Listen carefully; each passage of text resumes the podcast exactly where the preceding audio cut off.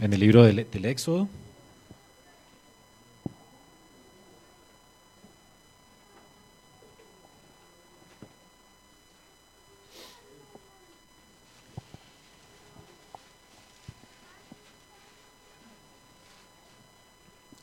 Y vamos a leer la palabra de Dios en esta mañana.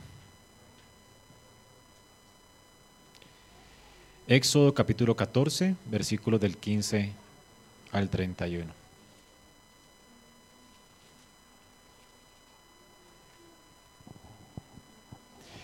Dice así la palabra de nuestro Santo Dios, palabra infalible, inerrante, inspirada por Dios. Dice así. Éxodo 14, 15. Entonces Jehová dijo a Moisés, ¿por qué clamas a mí? Di a los hijos de Israel que marchen. Y tú alza tu vara y extiende tu mano sobre el mar y divídelo. Y entren los hijos de Israel por en medio del mar en seco.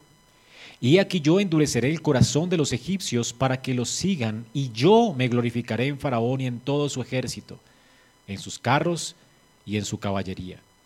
Y sabrán los egipcios que yo soy Jehová cuando me glorifique en Faraón, en sus carros y en su gente de a caballo. Y el ángel de Dios que iba delante del campamento de Israel se apartó e iba en pos de ellos. Y asimismo la columna de nube que iba delante de ellos se apartó y se puso a sus espaldas. E iba entre el campamento de los egipcios y el campamento de Israel. Era nube y tinieblas para aquellos y alumbraba a Israel de noche. Y en toda aquella noche nunca se acercaron los unos a los otros. Y extendió Moisés su mano sobre el mar, e hizo Jehová que el mar se retirase por recio viento oriental toda aquella noche. Y volvió el mar en seco y las aguas quedaron divididas. Entonces los hijos de Israel entraron por en medio del mar en seco teniendo las aguas como muro a su derecha y a su izquierda. Y siguiéndolos los egipcios entraron tras ellos hasta la mitad del mar, toda la, caballería de Faraón, sus carros y su gente de a caballo.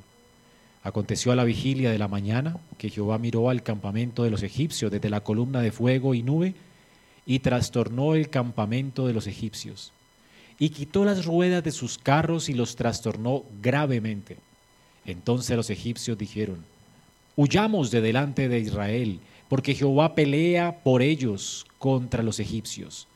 Y Jehová dijo a Moisés, Extiende tu mano sobre el mar para que las aguas vuelvan sobre los egipcios, sobre sus carros y sobre sus caballerías. Entonces Moisés extendió su mano sobre el mar y cuando amanecía, el mar se volvió en toda su fuerza y los egipcios al huir se encontraban con el mar y Jehová derribó a los egipcios en medio del mar. Y volvieron las aguas y cubrieron los carros y la caballería y todo el ejército de Faraón que había entrado tras ellos en el mar. No quedó de ellos ni uno. Y los hijos de Israel fueron por en medio del mar en seco, teniendo las aguas por muro a su derecha y a su izquierda. Así salvó Jehová aquel día Israel de mano de los egipcios e Israel vio a los egipcios muertos a la orilla del mar. Y vio Israel aquel grande hecho que Jehová ejecutó contra los egipcios, y el pueblo temió a Jehová, y creyeron a Jehová y a Moisés su siervo. Es palabra de nuestro santo Dios. Hay momentos, hermanos, en nuestras vidas que la marcan por completo, como puntos de quiebre en nuestras vidas, ¿verdad? Todos hemos tenido esos momentos que nos cambian, nos transforman por completo. No sé cuál fue para usted, tal vez los más chiquitos que nacieron en la iglesia y toda la vida han sido, desde que tiene memoria, creyentes. No lo fue así, pero pues para mí fue mi conversión al Señor, cuando el Señor me salvó de mis pecados. Fue para mí un punto de inflexión en mi vida y uno de esos grandes momentos, creo, para muchos de nosotros aquí fue ese, ¿no? Dios de repente nos aparta del pecado, creemos en el Señor Jesucristo y nuestra vida toma un giro completamente distinto. Y por lo menos a mí me trastornó la vida el convertirme al Señor. Y esos momentos los vamos a recordar, ¿verdad? Y de hecho nuestra conversión o nuestro llamamiento. Es algo que vamos a recordar momento a momento y, y son momentos que nos van a animar. O algunos, seguramente para algunos fue el matrimonio. Y cuando usted recuerda hacia atrás su boda y el pacto que usted hizo, también lo anima uno mucho en el matrimonio, ¿no? Esos momentos, esos puntos de inflexión importantes en nuestra historia, eh, realmente son momentos que apreciamos, recordamos, y es lo que tenemos en nuestro texto el día de hoy. En Éxodo hay varios clímax, varios momentos climáticos, y este es el más importante de todos. De hecho, creo que es el, momento climático más importante de todo el Antiguo Testamento. El cruce del Mar Rojo va a marcar por completo la vida de la, nación de Israel. De hecho, estos son versículos muy cortos, narrados de una manera sencilla y espectacular, pero es algo que marca para siempre la vida del pueblo de Israel. Recordemos que ellos estaban militarmente acabados. Dios los había guiado hasta un punto donde ellos estaban completamente encerrados. Delante de ellos tenían el mar, a su derecha tenían las montañas y atrás de ellos estaba el ejército más poderoso del mundo buscándoles. Ellos, los judíos, voltearon a mirar y el polvo se veía venir. Carros, caballos, eh, el mejor ejército del mundo en ese tiempo. No habían tanques de guerra, pero los caballos eran como los tanques de guerra de nuestro tiempo la mejor caballería, los mejores soldados iban detrás de personas que no podían hacerle frente a este ejército. Recordemos que estas personas estaban temiendo. Los judíos tenían esta mentalidad de esclavos, ellos sabían que estaban acabados. Pero también la gloria de Dios les había traído hacia, hasta este lugar. Una gloria que se manifestó a través de una nube y una columna, ¿se acuerdan? Sin embargo, ellos no veían la nube, ellos no veían la columna, todo lo que veían era el polvo de los carros de los egipcios. Ellos se amedrantan por estas circunstancias, temen en sus corazones y en el texto que hemos leído hoy vemos cómo Dios va a actuar en favor de ellos, a pesar de sus temores, a pesar de la incredulidad de ellos, a pesar de que dudan de Dios, no ven a Dios, tienen esta mentalidad de esclavos, Dios en su misericordia les rescata de una manera asombrosa. Y si vemos al final del texto, ellos pasaron del temor que vimos hace 15 días a la fe a causa de la salvación de Jehová. De un momento a otro temían y ahora ellos creyeron en Jehová y en su siervo Moisés. Lo leímos, ¿verdad? Este evento cambió para siempre la vida de este pueblo. Será un momento recordado por todas las generaciones del pueblo de Dios y de hecho Dios se va a encargar de recordarle este evento al pueblo de Dios en varias ocasiones lo hace. Eh, acompáñenme por lo menos a Deuteronomio 11, del 2 al 4.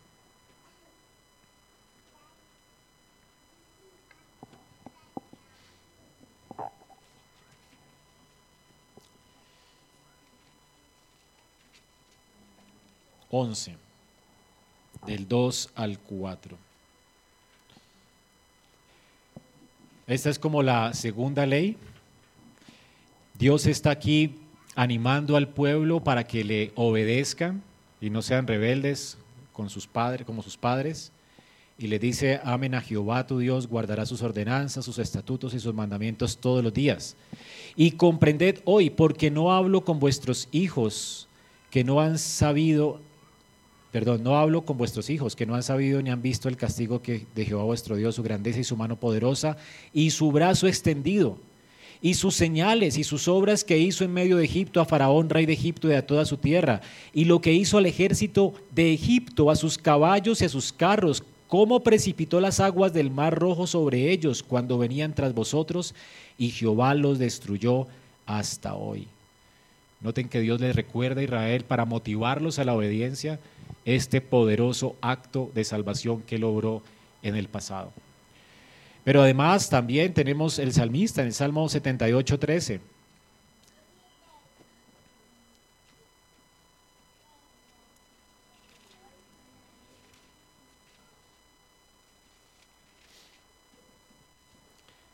Salmo 78, 13. El salmista está también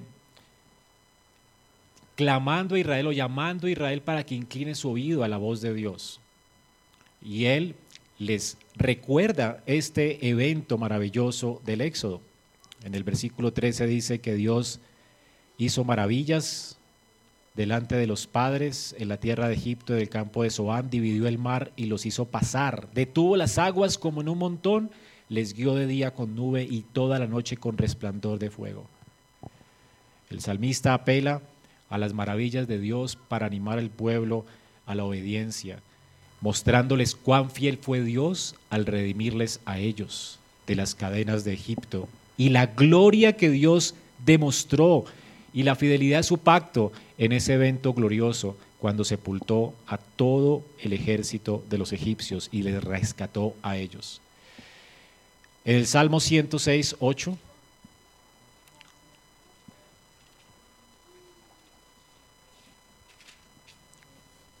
Dice la palabra de Dios, cuando está Dios hablando de la rebeldía de Israel, el salmista dice, alaben a Dios. Y una de las razones por las cuales el pueblo debe volverse de su rebeldía a Dios, ¿cuál es? Versículo 8, pero Él les salvó por amor de su nombre para hacer notorio su poder. Reprendió al mar rojo y lo secó. Eso fue un milagro. Y les hizo ir por el abismo como por un desierto los salvó de la mano del enemigo y los rescató de mano del adversario. Cubrieron las aguas a sus enemigos, no quedó ni uno de ellos. Entonces creyeron a sus palabras y cantaron alabanzas. El salmista está hablando de un pueblo que es rebelde. Muchas veces nos portamos así, no Dios le recuerda este punto de inflexión en la historia. Hermanos, no es que Dios le dio una segunda oportunidad a Israel, para que ellos lo hicieran mejor después, para que ellos se portaran mejor y fueran dignos. No. Lo que sucedió aquí fue un rescate de parte de Dios para un pueblo que no merecía este rescate. Y es un rescate de una vez y por todas. No es una segunda oportunidad. No es que ahora Israel es rescatado y entonces Dios les da una segunda oportunidad para que se porten mejor. No, Dios ama a Israel como Oseas es llamado a amar a Gomer. No es casual que leímos hoy el texto del profeta.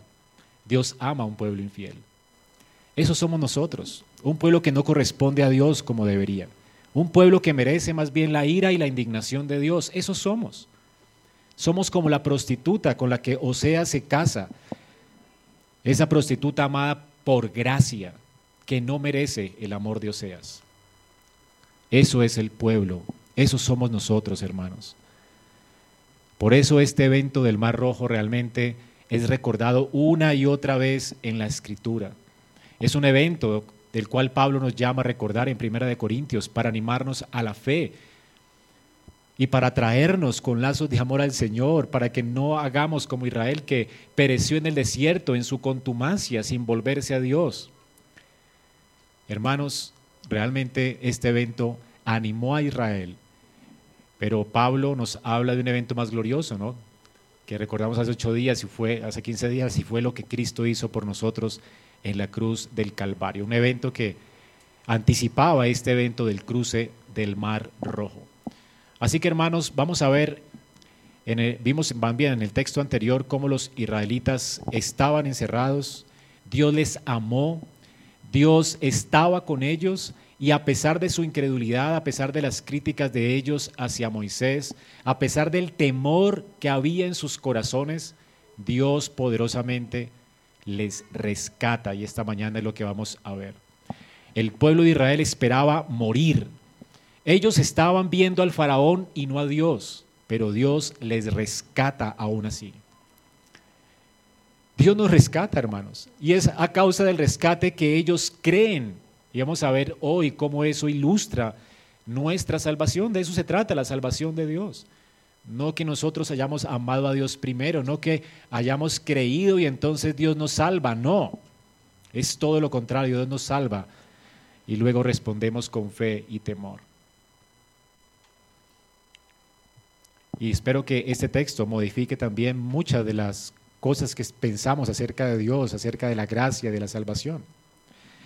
Hermanos, Moisés, recuerden que le dijo al pueblo en respuesta de su temor a este pueblo esclavo con mentalidad de esclavos, estén quietos y conozcan la salvación de Jehová.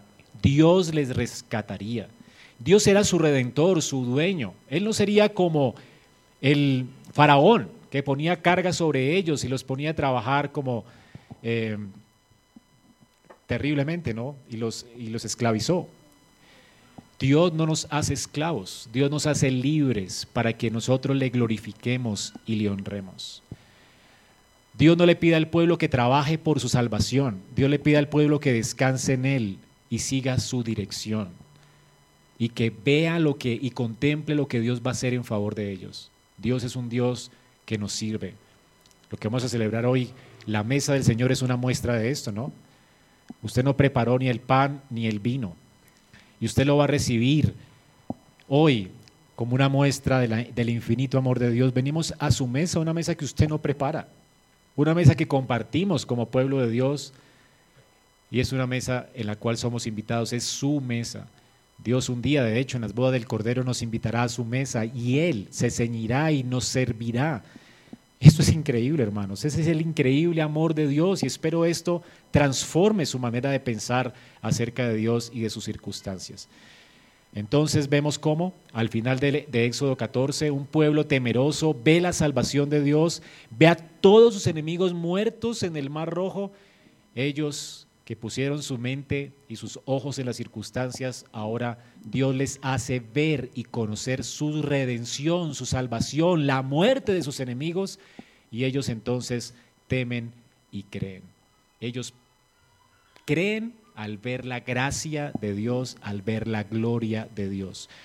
Dos cosas que vamos a ver en esta mañana en nuestro texto. Así que tenemos cuatro puntos para ver la gracia de Dios y la gloria de Dios en esta mañana. En primer lugar, tenemos una declaración. Dios en el versículo 15 al 18 hace una declaración poderosa. Él se anticipa todo lo que Él va a hacer. Y así Dios muestra su gloria y su gracia. En segundo lugar, del versículo 19 al 20, tenemos la protección de Dios. Dios protege a su pueblo a través de esta columna de fuego y separa a su pueblo de sus enemigos.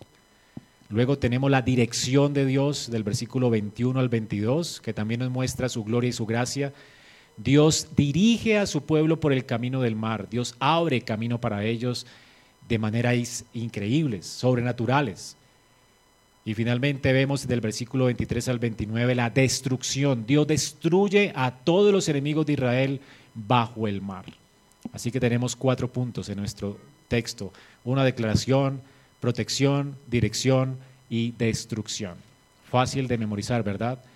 Para que usted lo pueda leer y pueda ver esto en su casa. Y finalmente, en el versículo del 30 al 31, Moisés recapitula y nos muestra cómo la declaración de Dios, la protección de Dios, la dirección de Dios y la destrucción de Dios por, hacia sus enemigos nos muestra realmente cómo el Señor despliega su, su gloria y su gracia para que su pueblo le crea y le tema.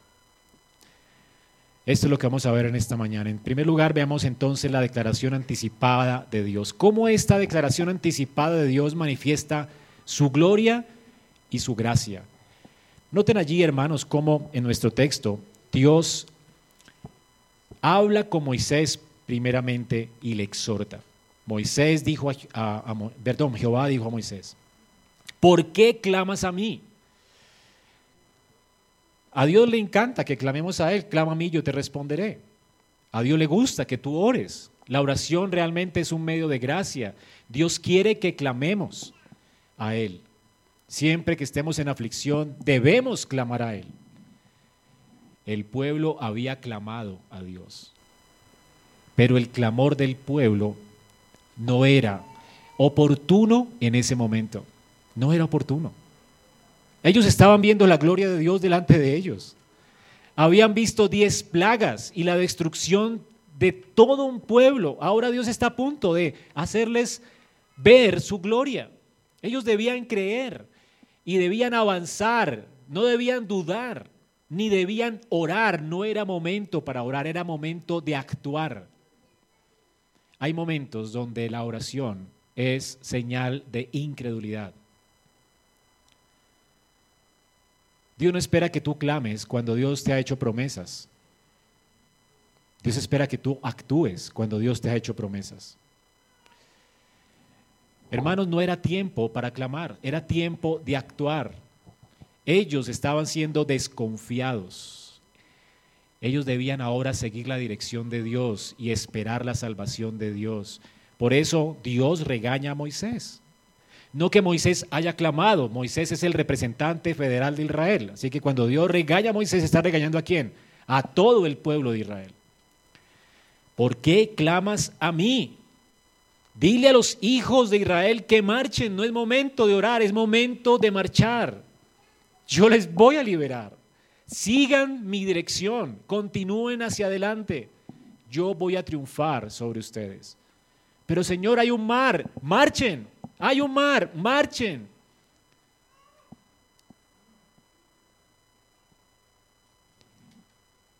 Hermanos, Dios entonces le da a Moisés instrucciones específicas con anterioridad. Y de hecho, para que marchen con seguridad, Dios les declara primero su palabra, lo que Él va a hacer. Moisés, marchen, y hay una razón. Dios no le pide un salto de fe ciega a Moisés. Dios le pide a Moisés y al pueblo que marchen por la fe en su palabra. Dios declara en su palabra lo que Él va a hacer. Como el Dios que es, con esta experticia, con esta pericia, Dios exactamente le declara lo que Él va a hacer para que el pueblo confíe y camine y marche. Noten que Dios entonces le dice, Moisés, marchen. ¿Y por qué, Señor? ¿Por qué hemos de marchar? No es un, no es un salto de fe ciega. Dios nos dice anticipadamente lo que Él hará. Y entonces dice, alza tu vara, Moisés, y extiende tu mano sobre el mar, divídelo, y entren los hijos de Israel por en medio del mar en seco. Yo voy a endurecer el corazón de Faraón para que le, sigan a ustedes. No se preocupen, los van a seguir, pero yo me glorificaré en Faraón y en todo su ejército, y en sus carros y en su caballería. Hoy los egipcios sabrán que yo soy Jehová cuando me glorifique en Faraón y en sus carros y en su gente de a caballo. Yo voy a destruir a tus enemigos, Moisés. Es lo primero que sucede aquí, una declaración anticipada. Dios muestra aquí su gracia al revelarle a su pueblo lo que Él hará en favor de ellos. Y Dios les muestra su gloria de manera anticipada detallando lo que Él hará en favor de ellos. Dios es glorioso, hermanos. Dios siempre nos cuenta y nos revela el final desde el principio.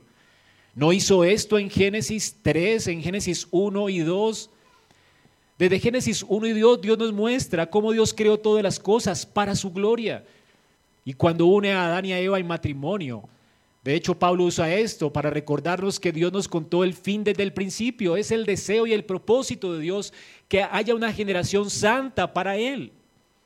Hay un matrimonio en esta creación de, Dios. Un matrimonio que se multiplicará y, y llenará la tierra para la gloria de Jehová. Dios quiere un pueblo para sí.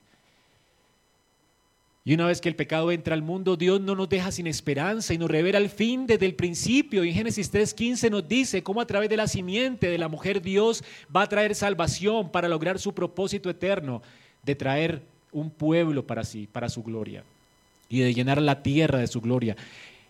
El propósito de Dios no se frustra con la caída del hombre. Antes avanza. Era el propósito eterno de Dios darle una esposa a Cristo, una iglesia que Cristo redimiría, rescataría como la simiente de la mujer, aplastando a Satanás, venciendo al pecado y llevando a este pueblo a la gloria de Dios. Dios nos cuenta el fin desde el principio. Por eso es que Dios llama a Abraham para que peregrine en la tierra. Y Abraham tiene que marchar por la fe, sabiendo que esa tierra será de él. En memoria de que Dios nos dará cielos nuevos y tierra nueva. Y, perdón, y Abraham peregrinó por la tierra de Canaán entendiendo que Dios le estaba mostrando el fin desde el principio. De hecho, Abraham peregrinó por la tierra de Canaán sabiendo que era sacramental solamente, porque él tenía sus ojos puestos en la ciudad cuyo constructor y arquitecto es Dios. Eso es lo que nos dice el autor de Hebreos en Hebreos 11. Dios llama a su pueblo a caminar por fe y no por vista. No una fe ciega. Dios nos muestra el final desde el principio. Dios ya nos reveló todo lo que va a acontecer. Tú no necesitas una bruja que te adivine la mano y que te lea el tarot para saber qué va a acontecer contigo. Ya sabemos cómo termina esto. De hecho, no importa si te enfermas y mueres, tu cuerpo resucitará, estarás con Cristo en nuevos cielos y nueva tierra donde mora la justicia. Dios no te va a dejar, no te va a abandonar, tú no apostatarás de la fe, Dios te sostendrá. Esto debe alentarnos, hermanos. Y Dios nos da muestra de su gloria, anticipando nuestra redención. Dios pues, antes de redimir a Israel, les muestra el, milagro que haría. Dios anticipa entonces que Él va a hacer un milagro, de hecho. No se trata de un fenómeno natural. No es que de repente Dios usa un fenómeno natural para que preciso en ese momento Israel pase en seco. No es que Dios, como dicen los liberales, está viendo una película y de repente Él es como un profeta vidente que sabe lo que va a pasar y entonces lo coloca uno preciso donde va a pasar ese fenómeno natural. Esto no es un fenómeno natural, hermanos, es una salvación. De hecho, Moisés quiere, al, contarnos aquí sobre el viento recio que sopló y sobre la separación de las aguas y la tierra, cómo la tierra quedó seca, no era un charco, no era un pantano, esa tierra quedó seca, hermanos. Esto fue un milagro creativo de Dios.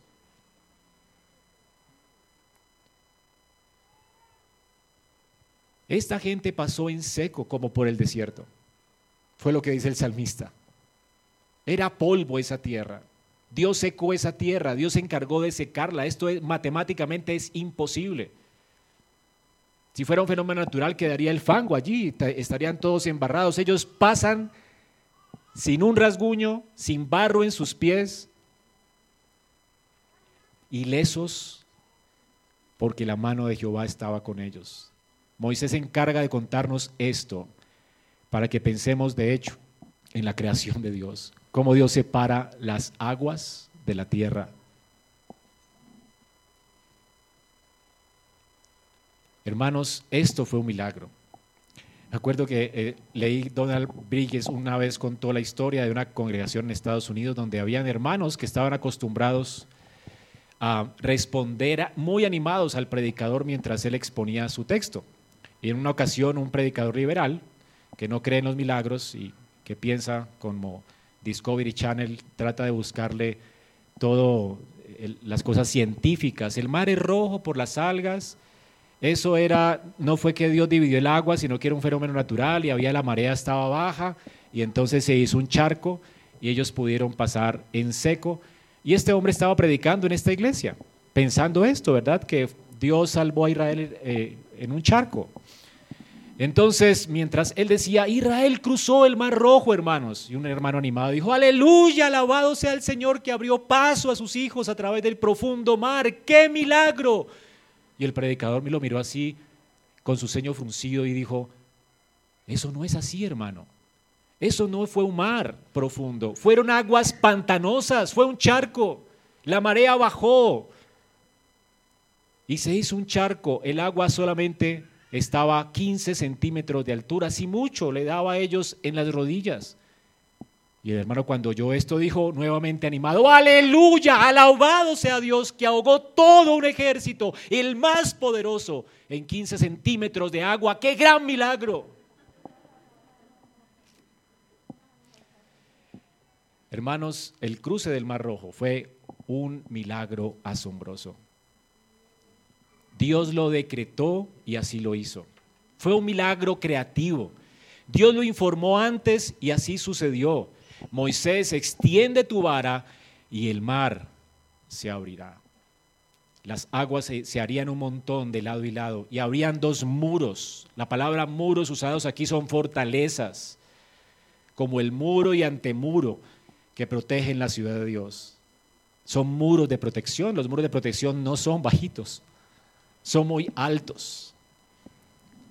Así que esa noche un viento recio soplaría y todo el mar se haría a un lado, en dos muros y Dios haría que su pueblo caminara en seco.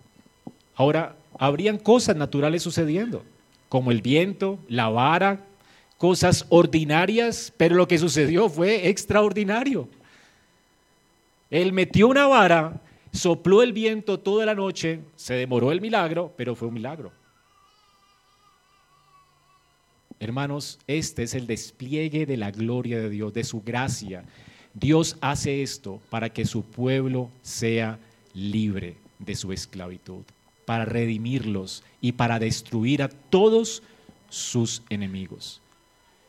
Esto es salvación por gracia. Dios anticipa que les salvará por gracia. Ellos deben creer y marchar.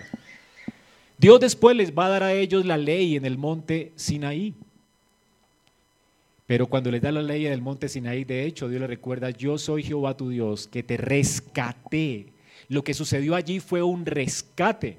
Ellos no podían salvarse a sí mismos, tenían mentalidad de esclavos, eran esclavos, eran un pueblo débil, enfrentando al ejército más poderoso de la tierra. Eso fue un rescate y un rescate por gracia. Y luego Dios les da la ley diciendo, yo soy Jehová tu Dios que te saqué de la tierra de Egipto. Ahora mira mi ley para que vivas agradecido, para que sepas cómo temerme y honrarme. Dios no, no nos da su ley para aceptarnos, para darnos una segunda oportunidad y lo hagamos mejor. Dios nos amó de pura gracia. Y esa gracia debería, debería de, hacernos responder en agradecimiento, en fe, en temor y en obediencia. Sería la respuesta apropiada, adecuada. Pero no es una segunda oportunidad. ¿Han escuchado? Dios es un Dios de segundas oportunidades. La gente de repente se enferma. He escuchado eso tantas veces ahora con la pandemia. Y sale de cuidados intensivos y dice, ay, ahora Dios me dio una segunda oportunidad, voy a portarme mejor. No has entendido absolutamente nada. Dios salva, salva, ¿entiendes qué es eso? Es una salvación, no es una segunda oportunidad. Dios te hace de Él, eres mío. No importa que yo fracase, no importa que seamos la prostituta de Oseas, hermanos, esto derrite mi corazón. Porque este es mi Dios, un Dios que me amó de pura gracia. No importa cuánto falle. Dios se encargará de traerme a Él. Dios es el que nos trae a Él, Dios es el que saca del hoyo nuestra vida, el que nos corona de favores y misericordia. No nos salvamos a nosotros mismos. Es Dios quien hace esto, hermanos. No sé si estás enfrascado esta mañana en algo, pero la palabra de Dios dice en su palabra que Él es el que libra y rescata del hoyo nuestra vida. Estás hasta embarrado hasta el fango, estás lleno de problemas hasta el cuello. Tú no tienes que salvarte. Clama a mí y yo te responderé. De hecho, tal vez sea el momento de no orar, sino de actuar y de apartarte del pecado y de venir a Dios en humildad y de postrarte delante de Él para depender de Él. Él es el que te puede salvar. Él puede rescatar del hoyo tu vida y coronarte de favores y misericordias. Dios no compartirá nunca la gloria contigo. Intenta salvarte tú. Y no podrás, de hecho. Te embarras más. Hermanos, esto es lo que nos dice Dios en su palabra. El versículo 10, 17 dice además que Dios va a endurecer judicialmente el corazón de los egipcios y luego los va a juzgar para manifestar su gloria delante de los egipcios. Así que, hermanos, esto es algo maravilloso. Dios manifiesta su gloria, anticipando la destrucción de sus enemigos y anticipando la salvación de su pueblo. En segundo lugar, vemos cómo Dios manifiesta su gloria y su gracia, protegiendo a su pueblo. Desde el versículo 10, Dios dice aquí cómo los egipcios están alcanzándoles. Israel no tiene que preocuparse. El ángel de Jehová, la columna de nube y de fuego se apartaron para hacer la retaguardia de Israel. Esa nube es la manifestación visible de la gloria de Dios. Moisés dice aquí que el ángel de Jehová está protegiendo aquí a Israel y va a pelear por ellos. Versículo 19. El ángel de Dios que iba delante del campamento de Israel se apartó e iba en pos de ellos. Y asimismo la columna de nube y de fuego. Hermanos, aquí vemos el resplandor de la gloria de Dios. La nube y la columna de fuego son dos cosas que no son inanimadas, no es que Moisés esté creyendo esto, ¿verdad? Son más bien representaciones visibles de la presencia de Dios con su pueblo. A Dios nadie le ha visto jamás. La forma en que Dios aparece en el Antiguo Testamento siempre fue a través de estas manifestaciones visibles de su gloria. Una columna de nube, una columna de fuego, el ángel de Jehová. Aquí están las formas en que Dios aparece a su pueblo. Pero a las tres cosas, ¿verdad? Son la gloria de Jehová, la presencia de Jehová con ellos, la forma visible en que Dios aparece para mostrarle a Israel que Dios está con ellos. El pueblo pues veía a Jehová en su ángel. Y saben esto, hermanos, que siempre que aparece el ángel de Jehová, pues tenemos aquí anticipadamente una teofanía, una aparición del Hijo de Dios. A Dios nadie le ha visto, el Hijo de Dios es quien le ha dado a conocer siempre. Es por causa de Cristo que siempre hemos conocido a Dios. Desde el Antiguo Testamento, Cristo aparecía en teofanías, anticipando su encarnación, antes de su encarnación.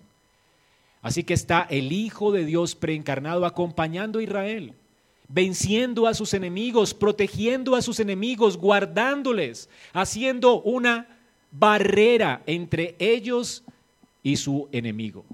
Hermanos, esto es lo que hizo el Hijo de Dios. En Isaías 63, 9 dice la palabra de Dios.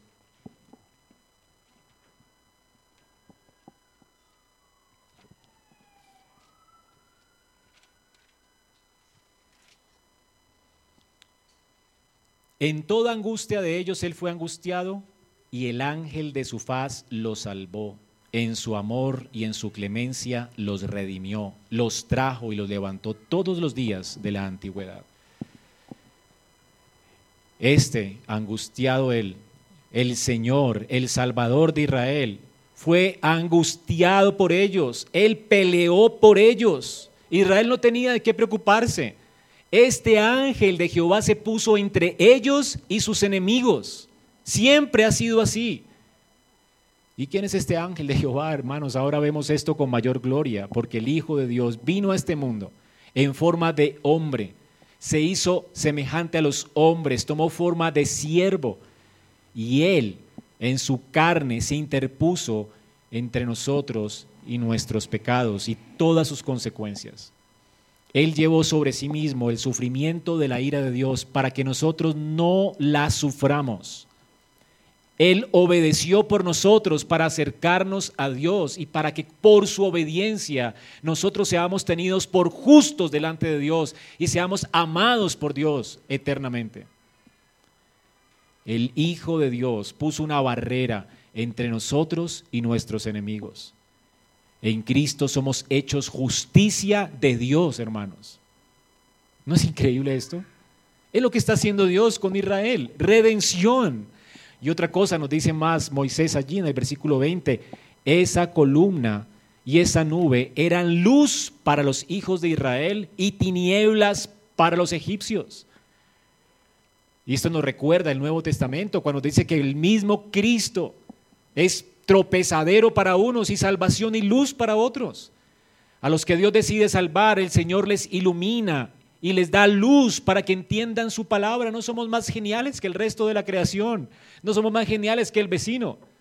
Es porque Dios hizo resplandecer luz sobre ti que puedes ahora ver su gloria y que puedes ver su salvación. Tú la aprecias porque Dios quiso voluntariamente, libremente darte luz y a otros quiso dejar en tinieblas y dejarlos en la dureza de sus corazones, como hizo con los egipcios.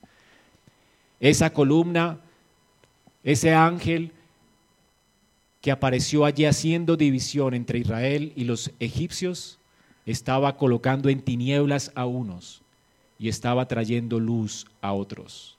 Es lo que nos dice Moisés en nuestro texto. Y es esta la forma en que Dios manifiesta su gloria y su gracia en la salvación de unos y en la condenación de otros. Especialmente en la salvación de unos y en la protección de, de este pueblo. Dios, hermano, nos ha librado de nuestros enemigos. Qué gracia tan inmerecida, ¿verdad? En tercer lugar, vemos además en el versículo 21 y 22 la dirección cómo Dios muestra su gracia y su gloria dirigiendo a su pueblo al dividir el mar rojo. Tal como Dios lo determinó, así sucedió. Moisés puso su mano, su vara, versículo 21, su mano sobre el mar e hizo Jehová el mar que se retirase por recio viento oriental. Toda la noche sopló el viento y noten que el viento era oriental, es decir, que Israel estaba parado a orilla del mar y vio cómo el viento soplaba hacia ellos y vieron cómo las aguas se hacían en un montón desde la otra orilla hasta llegar a ellos.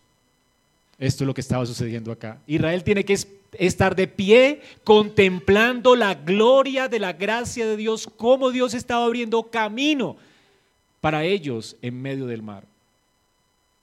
Y cuando ese camino estuviera seco ahora, ellos podían pasar, pero estaban aquí contemplando la gloria de la gracia de Dios. Fue un milagro, fue un milagro sobrenatural, no fue instantáneo, tuvieron que esperar toda la noche que ese viento comenzara a soplar.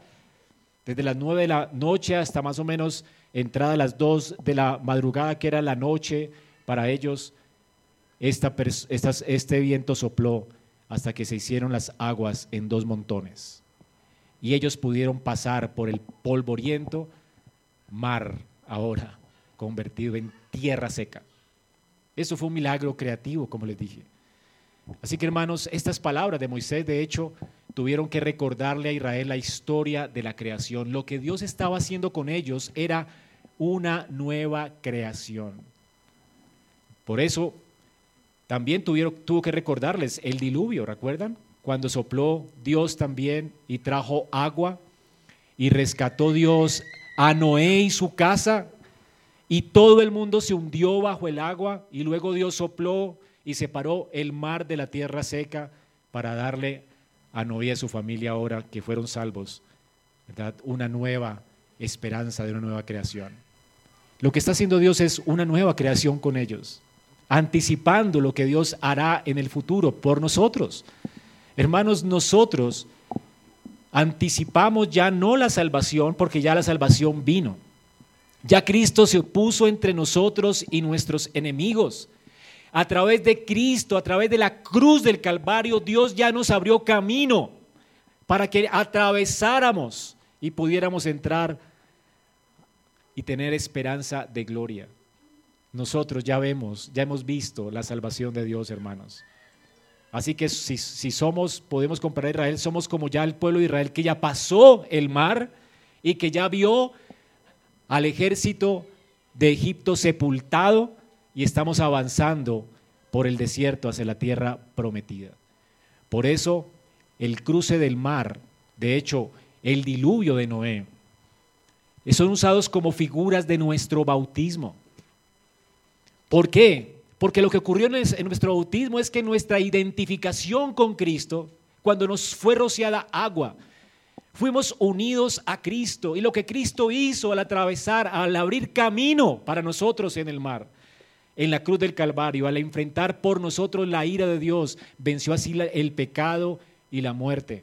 Y ya la muerte no tiene potestad y poder sobre nosotros. La muerte fue sorbida en victoria. La esperanza nuestra es la resurrección.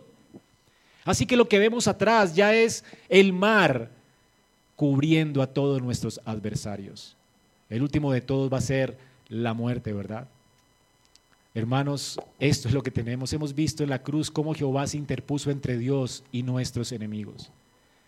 Lo que estamos esperando es entrar a la tierra prometida. No es, no es que el, bautismo señale que somos hundidos en el mar. Los que fueron hundidos en el mar fue Faraón y su ejército. Los que fueron hundidos en el mar fue el mundo que fue negado en agua. Así que no es por hundimiento, de hecho nosotros no bautizamos por hundimiento a la gente, no creemos que sea una figura adecuada. El hundimiento no fue para los creyentes. Ellos pasaron por tierra seca. Lo que ilustra esto, para ilustrar el bautismo, es la unión que tenemos o que tenía el pueblo con Noé y la unión que tenía el pueblo con Moisés.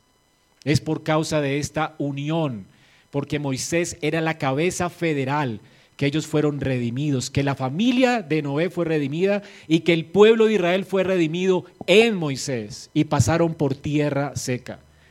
Estamos hablando de unión. Dios en Cristo nos ve justos y santos y a causa de Cristo Dios ya no nos condenará más. Hemos pasado de muerte a vida. No se trata de hundimiento, se trata de unión con Cristo. ¿Comprenden esto? De hecho, quienes son hundidos son nuestros adversarios. Un día el Señor traerá condenación al mundo y Apocalipsis nos recuerda esto, que todos los enemigos, Babilonia, que es la representación visible de los enemigos de Dios, serán hundidos en el mar. Todos serán abnegados en el mar. Y finalmente vemos en el versículo 23 al 29 la destrucción de los enemigos de Dios. Una vez que Israel pasa en seco, Dios permite que los enemigos avancen contra su pueblo.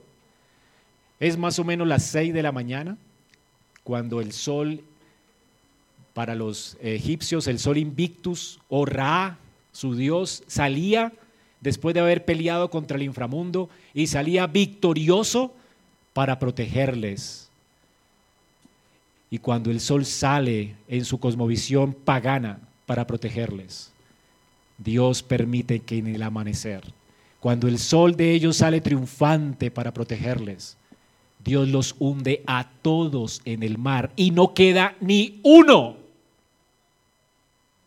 ¿Notan la ironía del texto? Moisés está burlando de Ra. Se está burlando de este Dios. Dios está burlando de los dioses de Egipto. ¿Dónde está el sol para salvarles? No queda ni uno. Todos mueren sepultados bajo el mar. El texto es glorioso. ¿Lo notan? Versículo 23. Entraron los egipcios con su caballería. Qué ejército tan poderoso. Y aconteció que a la vigilia de la mañana Jehová miró el campamento de los egipcios. El sol no puede mirarles ni salvarles. Jehová les mira y les condena. Dice que los trastorna, quita las ruedas de sus carros, no sabemos cómo lo hizo, los trastornó gravemente, se vuelven locos, comienzan a decir, huyamos delante de Israel, estas personas rechinan sus dientes y reconocen la victoria de Jehová y reconoce que es Jehová quien está peleando contra ellos. No es el pueblo de Dios quien pelea por sus enemigos. A mí me da risa la gente en muchas iglesias hoy peleando con Satanás y reprendiendo a Satanás y, y peleando con su pecado, ¿verdad? Tratando de hacer las cosas mejor en su carne. Chistoso eso, ¿no? Se ve, no han entendido el Evangelio. Cuando Dios nos dice que nos pongamos la armadura de Dios, de hecho la armadura de Dios de Efesios es una armadura que te deja inmóvil. No es la armadura de pelear, de salir a pelear. Es una armadura de protección, de confianza, en que tiene la mejor armadura del mundo. Es la armadura provista por Cristo, porque Él es quien pelea por ti. Y noten que son los enemigos los que reconocen esto. Esta no fue la victoria del pueblo, fue la victoria de Jehová. Jehová pelea por ellos. ¿No será al final cuando el Señor dice en su palabra que después de este milenio que estamos atravesando, Después de estos mil años, cuando la iglesia está avanzando, creciendo, ganando almas para Cristo, Dios va a permitir que el mundo entero se volque contra la iglesia. Y cuando el mundo entero piensa que nos va a vencer, el Señor viene entonces en juicio. Y toda lengua, toda rodilla se va a doblar y toda lengua va a confesar, la lengua de los impíos primeramente, que Jesucristo es el Señor. Todo ojo lo verá toda rodilla se doblará y no va a quedar ni uno, ni uno de ellos entrará a Sion. Todos los perros, todos los que han rechazado a Cristo, al Mesías, los perros son animales inmundos en la Biblia, todos aquellos que no se han unido a Cristo por la fe, los que no han confiado en Cristo, los que han menospreciado su gracia, serán todos echados al lago que arde con fuego y azufre eternamente todos perecerán bajo la ira de Dios por la eternidad. ¿Notan esto, hermanos? Dios trastornará a los poderosos. Dios trastornará a los soberbios. Y de hecho esto es justo. Era justo que, que estas personas, estos egipcios murieran sepultados bajo las aguas. Ellos mismos hundieron niños bajo las aguas y los ahogaron, ¿recuerdan? Dios les estaba dando justo el castigo que merecían por sus pecados. Dios aquí es glorificado en el juicio de sus adversarios. Pero también, hermanos, esta escena tuvo que recordar a Israel la solemnidad del diluvio, cuando Dios juzgó la tierra y sepultó a todos los hombres bajo las aguas, y solamente Dios salvó a Noé y su casa. Dios les está salvando a ellos y está sepultando a Egipto, y ellos no son mejores que los egipcios. ¿Comprendes esto? Qué temor, ¿verdad? Este es Dios. El Dios que juzga a los hombres por sus pecados está sepultando a estas personas, dándoles el justo castigo por sus pecados. Y tú miras esto y dices, gracias a Dios fueron sepultados. No creo. El pueblo de Dios lo primero que hace es temer. Temer. ¿Qué temor? Hermanos, Dios nos juzga, Dios juzga a los hombres por sus pecados, por sus obras. Esto debería darnos santo temor y de hecho indignación por el pecado. Debería hacerte correr del pecado, porque el pecado despacha sobre nosotros la ira de Dios. Y por ese pecado murió Cristo. ¿No temeremos a Dios y huiremos del pecado y nos esconderemos en Cristo? para que Él nos salve y nos haga andar en justicia? Nuestro Dios, hermanos, además se muestra aquí como un Dios que elige salvar, porque Israel no merecía la salvación, merecía también ser hundido en el mar. Pero quien hace la diferencia aquí es Dios. Dios es quien elige salvar a Israel y hundir a sus enemigos. Aquí tenemos entonces la, elección de Jehová. Esta doctrina es impopular, pero muy bíblica. Noten que Ningún israelita se hundió en el mar, ninguno. Todos se salvaron. Y noten el énfasis del, del texto. En el versículo 27. Y Jehová derribó a los egipcios en el mar. Versículo 28 al final. Y no quedó de ellos ni uno. Ni uno se salvó. Y de los judíos ni uno se perdió. Ni uno. Es Dios quien salva. Es Dios quien elige salvar a quien Él quiera. Y hermano, será así cuando Cristo regrese a juzgar a los vivos y a los muertos. Nadie que pertenezca a Cristo se perderá. Nadie. Ninguno.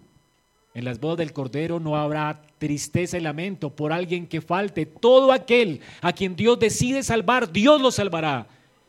Dios le dará un corazón nuevo que responda con temor a Él, que huya del pecado y se, y se refugie en Cristo. Dios lo hará, como lo ha hecho con nosotros. Es Dios quien salva, el Dios quien rescata, el Dios quien escoge, es Dios quien hace una distinción entre su pueblo y los enemigos y sus enemigos. Dios es quien elige amar a quien Él quiere amar. Por eso nadie que pertenezca a Cristo se perderá. Y nadie que no sea de Cristo será salvo. Nadie. Todos irán al infierno, al lago que arde con fuego y azufre. Hermano, la salvación de Dios por eso merece ser celebrada. Y en ocho días veremos la celebración gloriosa de los hijos de Israel y el cántico de Moisés y de Ana. Pero lo primero que vemos antes de la celebración del pueblo de Dios es la confesión de los impíos.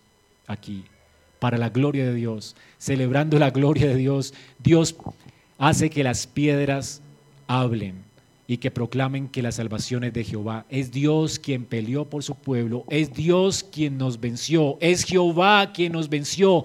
Todos reconocen que de Jehová es la victoria, que Él es Jehová de los ejércitos, Él es el único Dios verdadero. Finalmente, las personas que se burlan de ti en el colegio, que se burlan de ti en la universidad y en tu casa, esas personas que se burlan de ti, si no se convierten y si el Señor no las salva, sigues predicando, que aunque se burlen de ti, si no las salva el Señor, esas personas van a reconocer que Jehová es el Señor y perecerán por la eternidad en el infierno. Y tú no quieres eso, ¿verdad? Así que sígueles predicando. Ama a esas personas porque Dios te amó de pura gracia y ha tenido también paciencia contigo. Parafraseando a alguien, este día, hermanos, el triunfo del Dios de Israel, el día de la victoria de Jehová, ese triunfo de Dios de Israel se proclamará en toda la creación. Y de hecho, hermanos, nuestros temores quedarán ahogados en el mar. Y la arrogancia de los hombres quedará aplastada por el poder abrumador de Yahweh. En Apocalipsis 18, 21 dice esto, Babilonia toda quedará negada en el agua. Nuestros temores se irán para siempre y la arrogancia del hombre perecerá por la eternidad. ¿No es increíble esta salvación? no celebrarás al salir de este lugar. La conclusión de Moisés, ¿cuál es? Finalmente en el versículo 30 y 31. Así salvó Jehová aquel día Israel de mano de los egipcios.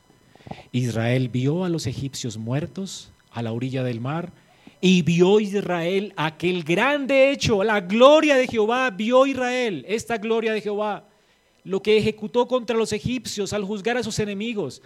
¿Y cuál fue la respuesta del pueblo? el pueblo temió a Jehová y creyeron a Jehová. Hermanos, Dios está cumpliendo su propósito al salvar a su pueblo. ¿Para qué Dios salva a su pueblo? Para que celebren su gloria y su redención y su gracia. Para su gloria, para la alabanza de la gloria de su gracia, dice Efesios. Para eso Dios nos rescató. Y aquí Dios está cumpliendo su propósito. Y para que esto sucediera, su gente tenía que confiar en Él y adorarle para la alabanza de la gloria de su gracia. Y noten, hermanos, el orden. Noten el orden aquí. Dios no espera que su pueblo confíe en Él para salvarlos. Si Dios hubiera esperado que Israel confiara en Él para salvarlos, nunca hubieran sido salvados. ¿Ok? Dios fue quien tomó la iniciativa. El pueblo primero vio la salvación y luego el pueblo qué? Creyó y temió. Vivió reverentemente para con Dios. El pueblo vio su salvación como Moisés prometió, temieron y creyeron. Y ese es el modelo de la salvación. Primero Dios nos libera de nuestros pecados, nos da un corazón nuevo, nos regenera, nos salva por la predicación del Evangelio. Y luego entonces nosotros respondemos con fe, arrepentimiento y con temor con temor a Dios y temor al pecado. Por eso la salvación no se trata de un asentimiento intelectual, se trata del poder de Dios obrando en el alma de un hombre. No es que tú digas sí a todo lo que diga la Biblia. Es que obró Dios y obra Dios un milagro en el corazón de alguien para redimirlo y salvarlo. Y esa persona, en un abrir y cerrar de ojos, comienza a odiar su pecado y amar a Dios y a responder a Dios en fe y en agradecimiento. Es un milagro. La salvación, hermanos, es un milagro. Aquí vemos entonces nuevamente el orden de la salvación. Dios toma la iniciativa, dice Primera de Juan, que nosotros amamos a Dios, ¿por qué? Porque Él nos amó primero. Ahora lo triste, hermanos, es que muchas veces no respondemos a Dios como deberíamos. ¿Qué hizo el pueblo de Israel después? Muchos de ellos dudaron, temieron a las circunstancias, muchos se apartaron del Señor. ¿Cuán parecidos somos a Israel? Hemos recibido de Cristo preciosas promesas y a veces dudamos y tememos en medio de la prueba. Tambalea nuestra fe en, medio de las circunstancias cuando nos sentimos acorralados. ¿Cuántos de ustedes en esta mañana están enfrentando sufrimiento, tragedia, persecución y se acobardan y se llenan de dudas y de temor, no creyendo en las promesas de Dios que son en Cristo sí y amén? Hermanos, el Señor quiere recordarnos hoy, en esta mañana, a través de la historia de Israel, que no hay ninguna dificultad demasiado difícil para Dios o imposible para Dios. Hermanos, cuanto mayor sea tu problema y tu dificultad, cuanto mayor estés hasta el cuello y necesitado, mayor es la oportunidad que Dios tiene para salvarte. Confía en Dios hoy. Hoy es el momento para que dejes de pelear por ti y deja que Dios pelee por ti. Si solo te humillaras hoy, y descansaras en la suficiencia de Dios, en la suficiencia de Cristo y en su gracia, todo sería distinto en tu hogar, en tu vida, en tu familia. Hermanos, cuanto mayor sea nuestro problema, mayor es la oportunidad que Dios tiene para manifestar su poder y su gracia. El Dios que tú tienes es un Dios que siempre se glorifica. Se glorifica salvándonos y se glorifica extendiéndonos su misericordia y su gracia. Recuerden esto, hermano, nuestra debilidad es una oportunidad para que el Dios de toda gracia actúe en nuestras vidas. El poder de Dios se perfecciona allí, en nuestra debilidad. Para que entiendas que si Dios está por ti, ¿quién contra ti? ¿Quién contra ti? ¿No es lo que dice Pablo?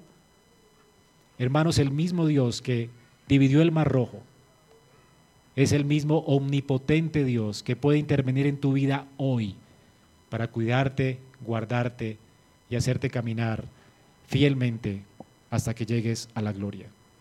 Ese es nuestro Dios. Dios bendiga su palabra para que actúe poderosamente en tu vida y hoy vengas a la fe. Vamos a orar. Señor, gracias por recordarnos tu salvación, tu gloria y tu gracia a través de esta poderosa redención de Israel. Pero además, gracias, porque hoy vemos el plano completo y vemos cómo Cristo se puso entre nosotros nuestros pecados y tu ira, de manera que nosotros hoy pudiéramos ser benditos y bendecidos por Él. Señor, gracias, gracias por ponerte en medio para que nosotros recibiéramos de ti salvación y vida eterna. Y gracias también porque nos permites entender hoy que tuya es no solo la salvación eterna de nuestras almas, de ti también es salvarnos constantemente de nuestros pecados, de las amenazas de nuestra vida, del temor en medio de las circunstancias. Señor, tú eres nuestro Salvador. Nosotros solamente somos un rebaño débil, corto de vista, corto de visión, que te necesita. Y hoy te clamamos a ti para que, Señor, tú no nos dejes caer en tentación, nos libres del mal y nos hagas andar en tus caminos. Señor, y produce cuando lo hagas temor en nuestros corazones y más confianza en ti. De manera que nuestros corazones no sean como Israel, que apostató, se apartó de ti y de tus caminos Señor, gracias porque nos muestras un ejemplo para que nosotros no sigamos ese ejemplo, sino que temamos a ti y confiemos en ti. Gracias, Señor. En Cristo Jesús oramos. Amén.